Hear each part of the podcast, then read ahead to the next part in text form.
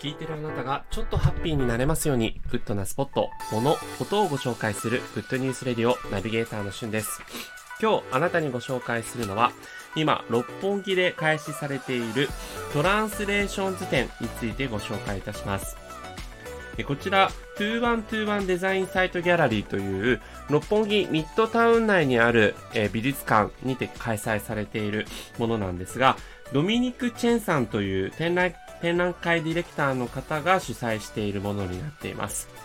コンセプトとしては、分かり合えなさを分から分かり合おうということで、分かり合えない。それを何とかして分かっていこうという様々な取り組みとかについてご紹介されています。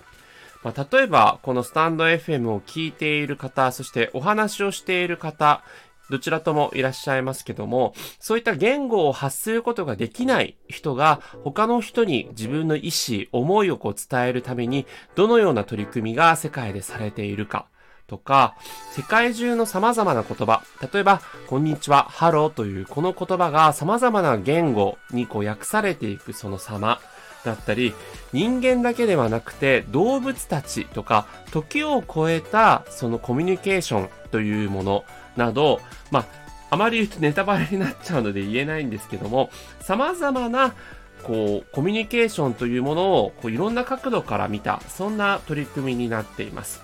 キーワードとしてはですね、翻訳ですね。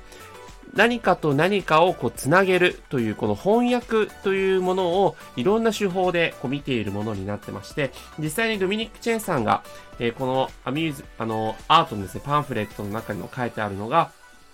まあ、同じ言語を持つ人同士でも内側から湧き起こる感情を表すために言葉を選ぶ過程も一つの翻訳と捉えます。またはうまく聞こえなかったり、文字を書いても読めなかったりする相手とも何らかの形でコミュニケーションを図る。これもまた翻訳です。それは人間以外の生き物とだって可能かもしれません。そう考えると、コミュニケーションにおける分かり合えなさは、互いに受け止め合い楽しむものへと変わるでしょうと。ということで、翻訳技法のワンダーランドを目指した分かりやな、分かり合えなさを超えた豊かな翻訳の旅へ一緒に出かけませんか？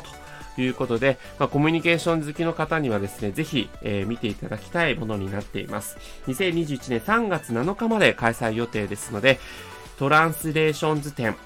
ぜひチェックしてみてください。それではまたお会いしましょう。Have a nice day!